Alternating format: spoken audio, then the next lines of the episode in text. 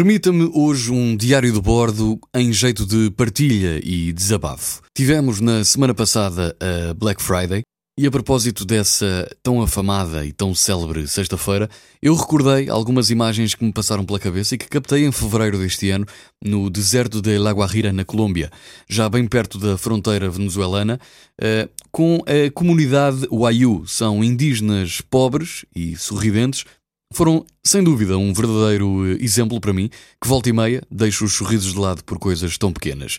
Eu lembro-me de uma placa escrita à mão, a caneta de feltro, que estava pendurada na casa de banho da minha cabana, nesse mesmo deserto, e a placa dizia: Estamos en el desierto, nosotros tampoco tenemos agua, por favor, en el baño sea ahorrado. No fundo, para sermos poupados, porque naquela zona a água era algo difícil de encontrar.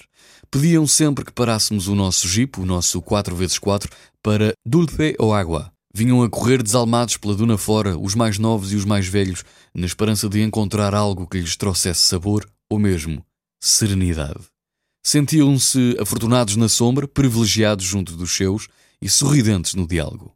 E por isso este diário de bordo, em jeito de desabafo, que uma corrida para uma Black Friday ou para futuras Black Fridays, que a correria seja mesmo para a serenidade, que a pressa seja para sermos um pouco mais do que aquilo que nos pedem.